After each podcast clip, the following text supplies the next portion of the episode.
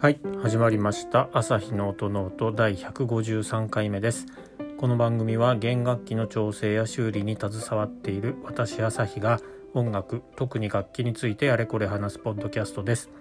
楽器本体のことから弦などのアクセサリーそして音のことに関して思うがままに語っていきます。番組を通してバイオリンやビオラチェロなどに興味と親しみが深まってくれたら嬉しいです。はい、ということで本日も始めていきたいと思います。えー、っと、今日はですね、あのー、なんだ、質問箱に、え質問が来ておりまして、それについてあのテキストでは回答もしてるんですけども、もう少しだけちょっと補足というか、あのをしてみようかなって思っています。えっと、テキストだと長いっていうのと、うん、うまいこと感覚というかニュアンス伝わらないのかなとか、えー、やっぱり喋った方が早いっていう、えーと、ごめんなさいなんかちまちまとこういろいろ考えながらテキストを打つよりも話してしまった方が早いなっていうのがあったので今日はそれをお話しするということで進めていこうかなと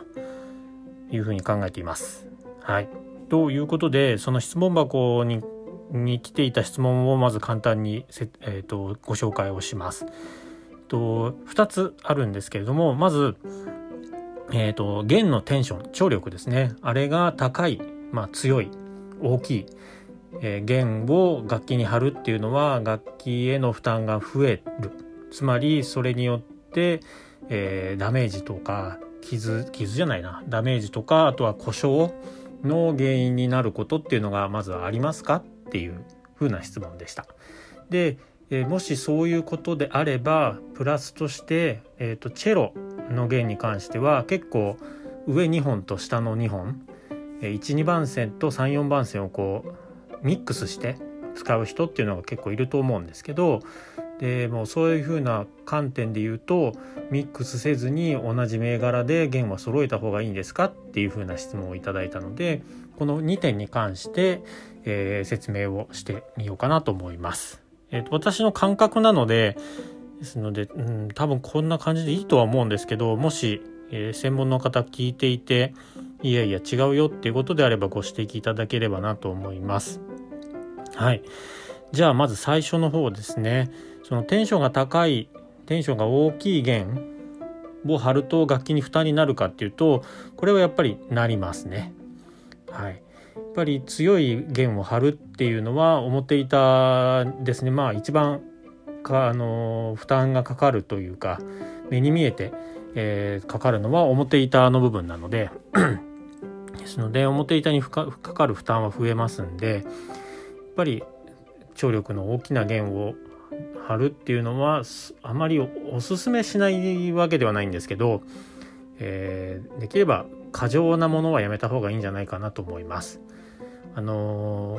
ー、うん最近はやっぱりハイテンションテンションが強い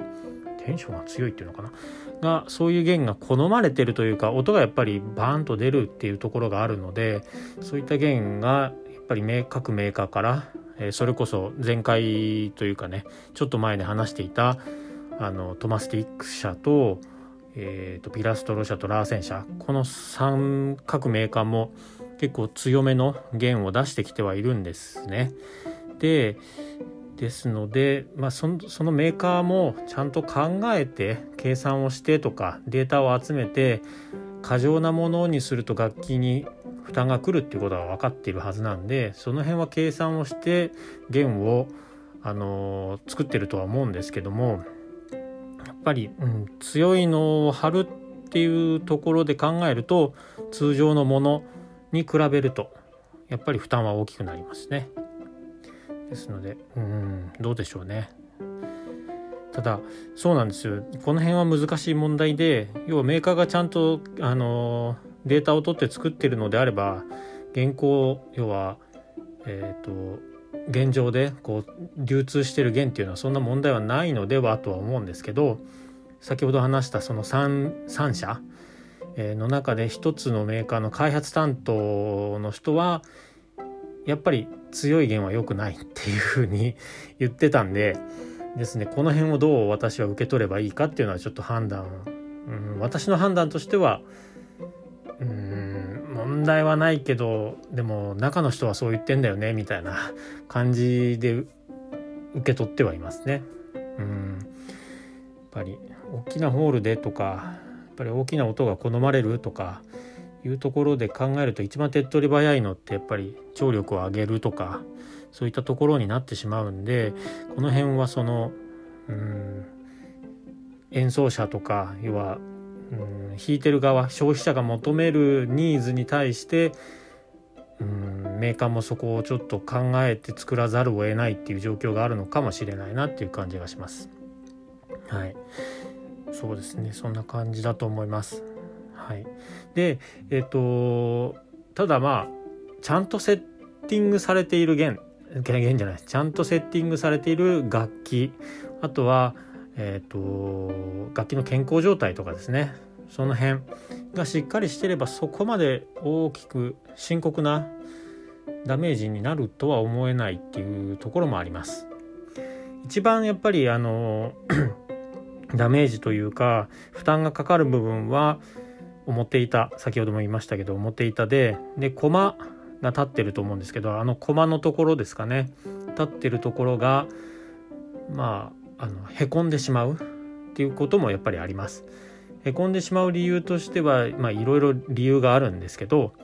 例えば、えっと、駒自体駒の足ですね。駒の足の裏っていうんですか？要は表板と接している部分。あそこの面積が小さければ小さいほどやっぱりピンポイントで要はハイヒールでこう踏んづけられると痛いのと同じであの面があの面積っていうんですか2本足で立ってると思うんですけどあそこが小さくなればなるほど、えー、表板のそのにかかる密度っていうんですかねそこは大きくなるんで表板がへこむっていうかそういうの可能性は高くなりますしただそれもね。うん。ちゃんと制作家さんなり駒を交換するとかいうことをした職人さんがちゃんと考えて作ってればそんなに問題はないと思いますしまずそこを1つ目。あとはもともと楽器の表板ですね。の厚みが薄い極端に薄い場合っていうのはその駒の足の面積をしっかり取っていたとしてもやっぱり薄ければ、えー、へこんでしまいがちですしまあ負担は大きくなりますからそういったところもあると思いますし他のがん？他の原因としてはえっと、バスバーっていうですねものを聞いたことがあるかもしれないですけどバスバーが弱いというふうに私は言うんですけどバスバーもちゃんとしたものが乗っかってない乗っかってないというか接着されてないと要は2階の重さをなんだろうか弱い梁で支えるとかしたらそれは2階の重さに耐えきれずに2階と2階の床とか1階の天井はへこんでくるたわんでくるっていうのは想像つくと思うんですけどあんな感じで要は弦の張力に耐えられないっていうことはあると思いますしもしくは、えーと、昆虫ですね、え、魂の柱。あれがしっかりとした、まあ、位置とか、えー、しっかりとした長さそしてしっかりとした、まあ、直径っていうんですかね太さ。で、えー、正しくセットされていない場合は細い柱で2階の重さを支えるっていうのはやっぱり不可能っていうか難しい部分はあると思いますし、えー、一番荷重がかかるところなんだけど昆虫がその位置に要は柱がそこにきれいに立ってなければやっぱり負担は大きくなると思いますしとかですね。こんな感じでうん。その弦の張力が高いと負荷は増えると思いますけど弦の張力がまあ、普通のものであったとしても楽器本体の方の、えー、構造的な強度とかあとはセッティングっていうかセットアップですね。調整。その辺がしっかりしてないと、えー、トラブルにつながるっていうことは十分あるのでですのでこの辺のバランスというかは一概にこうこうだからこうとは要はテンションが高いから壊れますっていうふうにはなかなか言えない部分があって張力がない弦を張っていてもバスバーが弱か弱かったりすればやっぱり普通の楽器以上に負担は大きくなるはずですしっていうような感じですかね。プラスとしてはあとは表板が割れてるよとか割れて修理はしてあるけど修理が雑だよとか、えちゃんとされてないよとかいう場合もやっぱりそこに負荷が集中しますので後々のトラブルには絶対なってくると思います。そんな感じで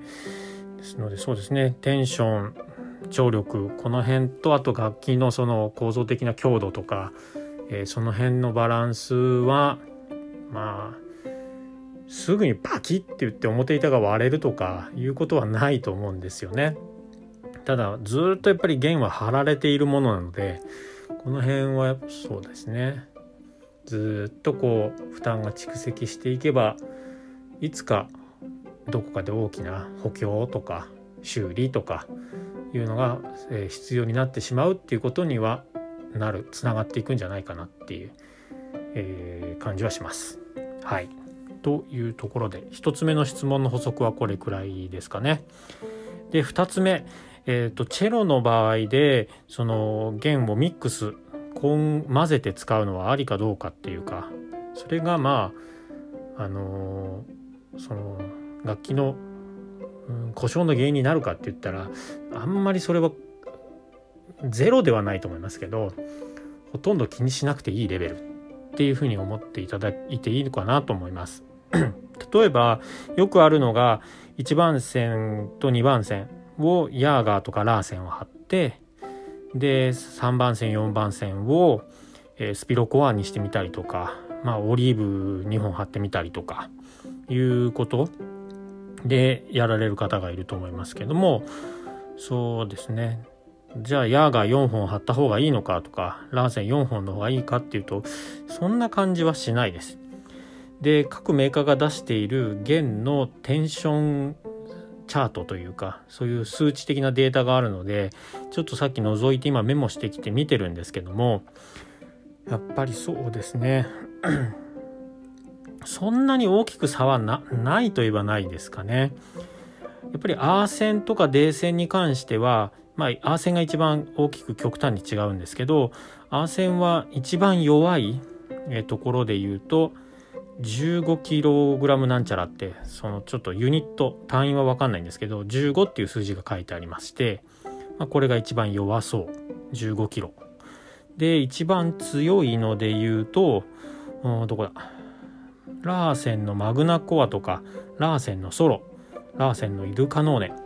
この辺がちょっと強いですね。18.4とか18.5っていう数字が出てるんですよね。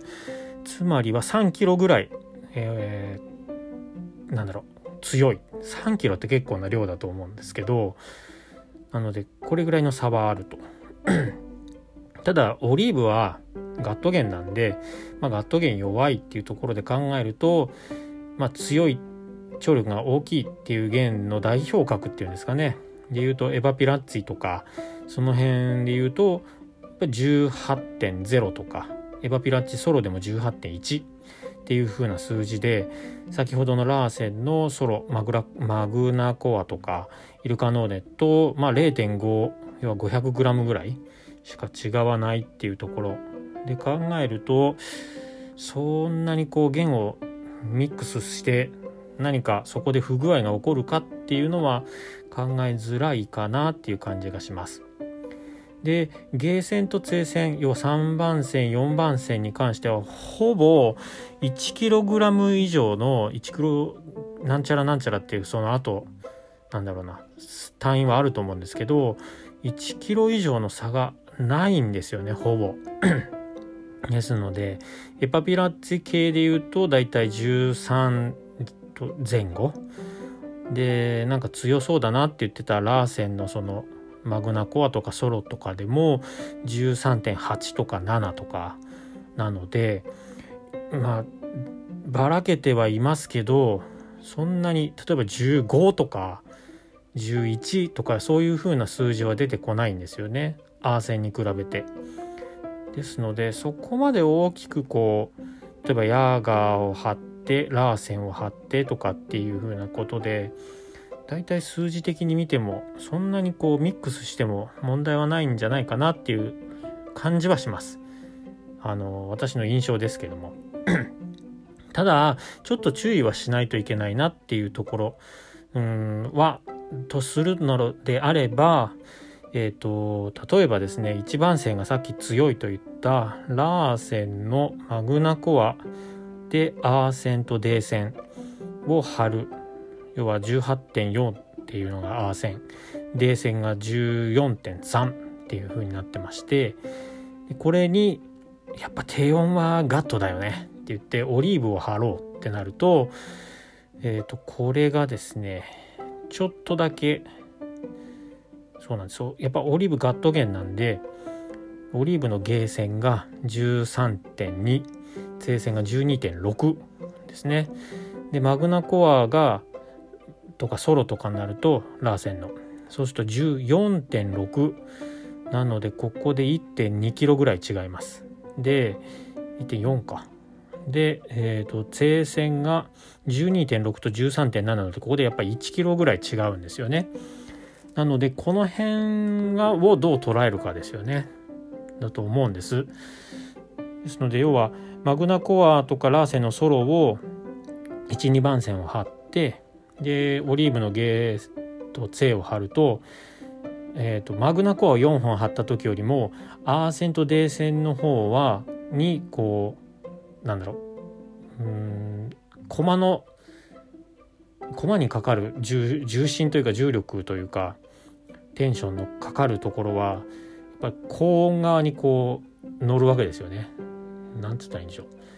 えっ、ー、とチェロの駒をこう思い浮かべていただいてチェロの駒ってまあ本当人間がドンって立ってるような感じになると思うんですけど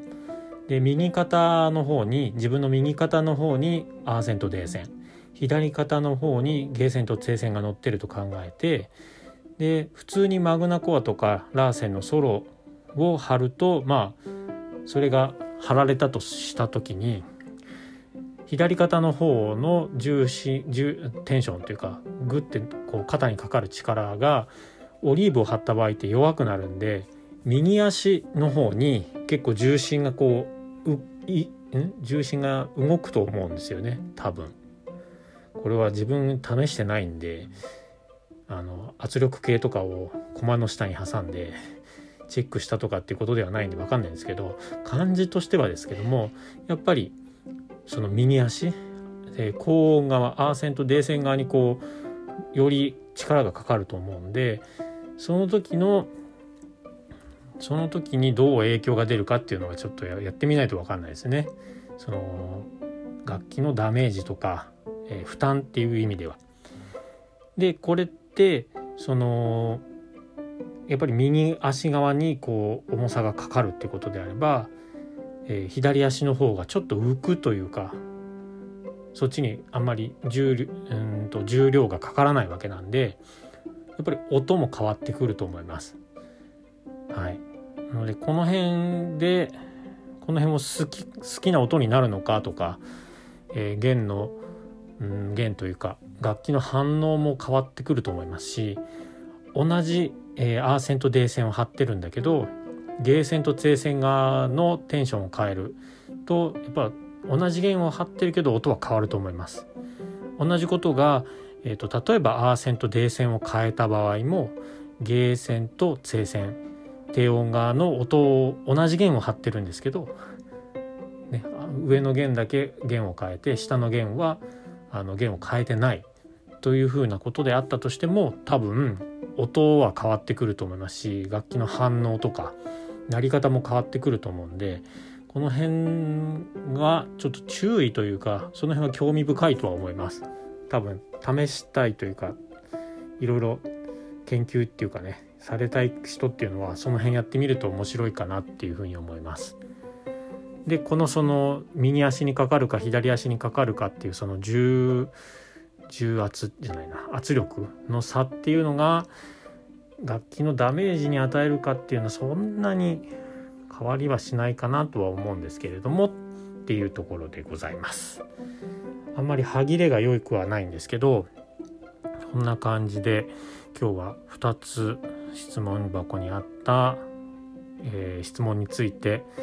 テキストでお答えした部分の補足の説明をさせてもらいました。参考になるかな？どうでしょう？ちょっとやっぱり言葉でお話ししてるので難しい部分はあるかもしれないですけれどもはいこんな感じで私は感じて考えていますということでお話をしてみました。はい、では今日の朝日の音ノートはこの辺にしたいと思います。番組を気に入っていただけた方はお手持ちのポッドキャストのアプリでフォローとかサブスクライブどうぞよろしくお願いします。Twitter と Instagram も番組タイトル朝日の音ノートでやってます。いろいろ私がかなんだろう感じていることとかえー、今やってる作業の写真とかですねそういったの載せていきますのでもし興味のある方は覗いてみてで何かこういろいろつぶやいていただけるととても嬉しいです。はい、ではまた次回の配信でお会いしましょう。ありがとうございました。さようなら。